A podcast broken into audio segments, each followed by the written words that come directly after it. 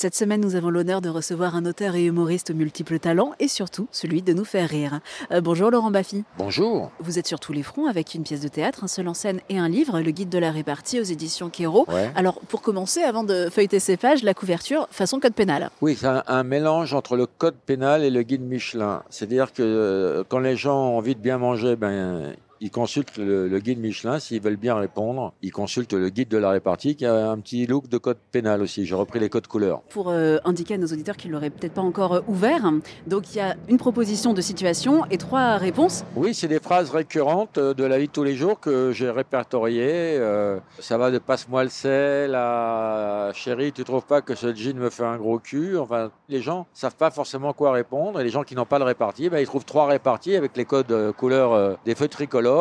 Réponse verte, on peut y aller, c'est drôle, sympa. Réponse orange, ça passe ou ça casse. Et réponse rouge, à ne surtout pas dire. Mais elle fait du bien cette réponse rouge. Ah ouais, c'est la raison pour laquelle à la fin du livre, j'ai mis que du rouge pratiquement. Ça switch à un moment donné, il y a plus de trois propositions, il y en a qu'une. Ça a pris combien de temps à écrire? Parce qu'il y en a certaines bon, qui sont très très courtes, mais d'autres qui sont très longues. Ça a pris un an, un an de Covid, tous les jours. Je devenais fou. Euh, je pourrissais mes amis, ma famille. Dès que les gens parlaient, je notais. Je, disais, ah ben non, ça, je l'ai déjà noté là. euh, un an de travail. Mais j'en suis content, c'est mon bébé. Vous parliez des gens de votre famille. Moi, je trouve qu'on entend des voix. Par exemple, il y en a une, c'est euh, euh, Chérie, c'est quoi pour toi ma plus grande qualité? Et là, la première réponse, j'ai entendu la voix de Jean-Pierre Bacry. T'es- oh, mais tu m'emmerdes avec tes questions à la con. On entend des voix, je trouve. Parfois, oui, c'est gentil de souligner ça parce que Jean-Pierre Bacré est un très bon exemple parce que c'est un peu le comédien idéal qu'on aimerait avoir pour ce genre de réplique. Et si vous avez entendu Bacré, euh, je suis très fier. On reviendra sur la misogynie tout à l'heure, mais il y en a une qui euh, est totalement là-dedans. Vanessa, ça vous embête d'aller me chercher un petit café? Alors la réponse, j'ai adoré. J'ai fait 50 droits pour jouer à la serveuse. Elle est parfaite, celle-là. Oui, j'ai fait 5 ans de droit pour jouer à la serveuse. C'est sûr que dans les bureaux, euh, les filles qui démarrent, elles sont souvent traitées comme des potiches par les dirigeants et ça n'a pas beaucoup évolué à ce niveau-là. Au début, vous euh, mettez en garde dans l'introduction que vous allez essayer de pas descendre en dessous de la ceinture. Ouais. Et pourtant, on y va. hein. Ah putain, j'ai craqué. Ah non, mais ça c'est mon problème. Hein. J'arrive pas. Hein. J'arrive pas à être soft, à être. euh, Pourtant, j'ai fait des efforts. Hein. Il y en a qui sont mignonnes. Hein. Et puis euh, une sur deux, c'est du cul, quoi. Je suis ce qu'on appelle un, un comique graveleux. Et j'ai fait ma carrière là-dessus. Et on m'a payé pour ça. C'est pas génial. Si, si, c'est génial. Parce qu'on on me félicite pour ce qu'on me reprochait quand j'étais jeune. Donc euh, voilà, c'est génial. Ouais. Le guide est fait euh, pour s'en servir. Est-ce que des lecteurs vous disent Ah ben j'ai dit ça, j'ai dit ça dans ma vraie vie? Oui, il y a plein de lecteurs euh, qui me disent que ça leur sert énormément. D'abord, avoir de la répartie, c'est d'abord oser répondre. Après, comme j'ai pris des phrases euh, qui reviennent beaucoup tous les jours, on peut avoir en stock quelques réparties qu'on n'avait pas avant. Quand on va au restaurant, le serveur arrive avec de l'eau et il dit ou gazeuse. Et moi, je réponds laissez tomber avec ma femme, j'ai les deux. Donc ça, les gens commencent à le dire, ça. Et il y en a des dizaines comme ça. Si c'est pas vous qui dites ces phrases, est-ce que ça passe aussi bien? Oui, ça peut passer aussi bien. Le principal, c'est que les gens euh, voient que c'est euh, de la plaisanterie et tout est dans l'œil, j'ai envie de dire. C'est un bouquin qui met les rigueurs de son côté. Je crois qu'on peut dire pas mal de... Les gens ont beaucoup plus d'humour qu'on ne l'imagine, beaucoup plus. Et puis aussi, l'humour, c'est un filtre à con. Les gens qui n'ont pas d'humour, moi j'ai employé ça toute ma vie, ça veut dire... euh, Dégage, on n'est pas de la même famille, euh, ça me fait gagner du temps. Alors Laurent, on l'a évoqué tout à l'heure avec euh, le guide de la répartie, le thème de la misogynie. Là, vous avez écrit et mis en scène une pièce sur le sujet, Soupe miso. Oui, c'est un état des lieux de la misogynie euh, depuis les premiers écrits jusqu'à nos jours. 3000 ans d'histoire. Et on voit qu'il n'y a pas grand-chose qui a changé malheureusement. Mais quand on accumule toutes les citations, y compris des philosophes, euh, les pubs incroyables des années 70, euh, des textes des années 60, hein, c'est une sorte de zapping de la misogynie, oui. Est-ce que c'était pas paradoxal de le jouer à Paris au théâtre de 10 heures en plein milieu de Pigalle? Non, j'ai pas pensé à ça parce que c'était pas le quartier qui primait, c'était qu'un théâtre prenne ce, ce projet parce que c'est un projet qu'on n'attendait pas de moi, c'est la raison pour laquelle je l'ai fait. Et euh, j'avais envie de faire ce spectacle, je l'ai fait. Après, euh, j'adore le théâtre de 10 heures, mais il va partir en tournée parce qu'il a beaucoup de succès. On va peut-être doubler les équipes. Il sera peut-être joué dans d'autres théâtres. Il va être joué dans d'autres théâtres. Mais c'est vrai que sur le coup, quand on s'est retrouvé en plein Pigalle, on en joue dans la pièce, on en parle aussi dans la pièce. Mais euh, on s'est pas dit, oh là là, c'est horrible que d'aller dans ce quartier, non. C'est vrai que vous disiez qu'on n'attendait pas du tout ça de vous. Ça a été quoi le, le déclic pour se mettre à écrire cette pièce? C'est un sujet que j'avais envie de traiter, mais je voulais pas être pontifiant parce que c'est un sujet très très lourd. On parle de tout, on parle de, des lapidations, de l'excision, enfin de tout ce qu'on a fait subir aux femmes depuis des millénaires. J'ai voulu que ce soit très très drôle.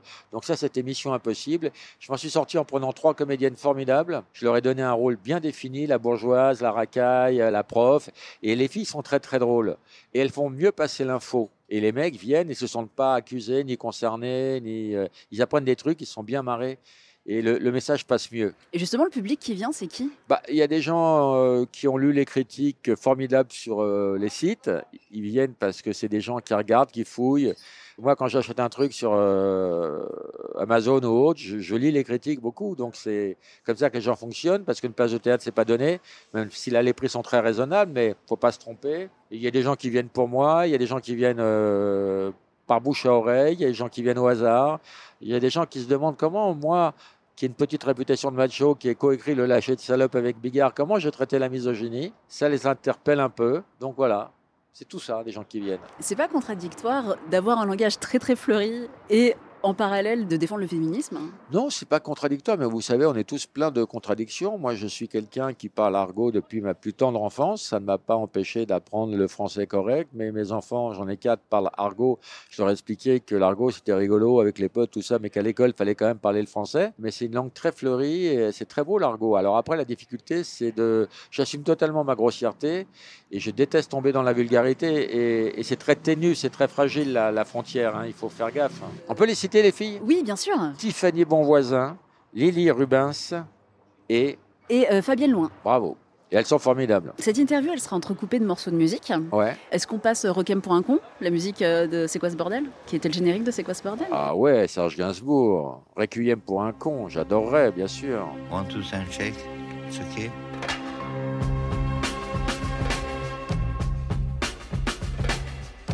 That's it,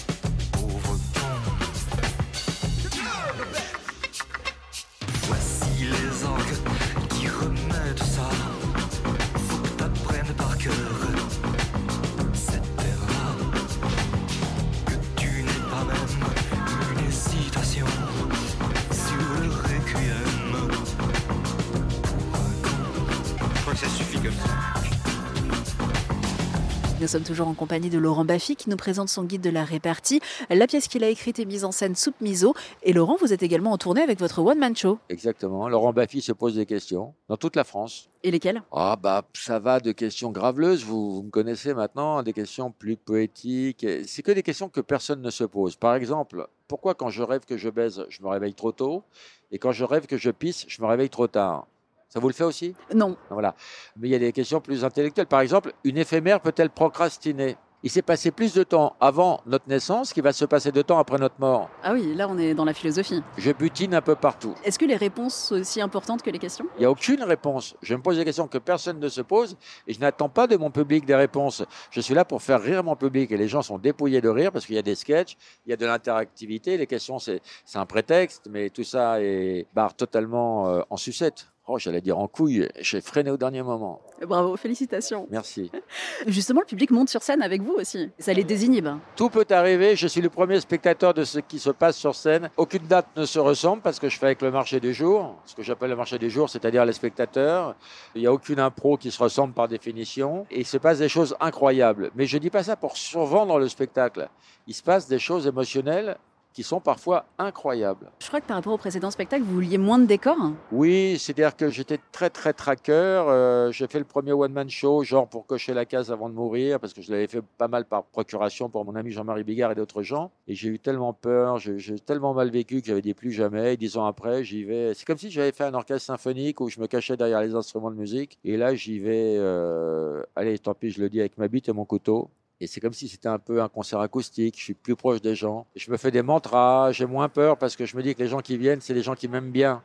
Donc euh, ça m'aide à, avoir moins peur. Ils savent à quoi s'en tenir. Oui, mais les gens n'imaginent pas à quel point je suis tracker. Donc euh, je, suis en train d'une fausse décontraction, mais, mais je chie dans mon froc, comme disent les jeunes et les vieux. Il y a d'autres projets aussi Vous écrivez un film Oui, là je travaille sur un film sur l'écologie, dans lequel je voudrais que mon fils euh, joue, et le petit-fils aussi de Jean-Paul Belmondo. Comme ça, on verrait Baffy et Belmondo réunis sur l'affiche avec les prénoms tout petits. Est-ce que, euh, comme pour les clés de bagnole, vous allez dire aux gens de ne pas y aller? J'ai un autre projet de film où, oui, je me mets n'y allez pas, c'est dégueulasse sur l'affiche. Ouais.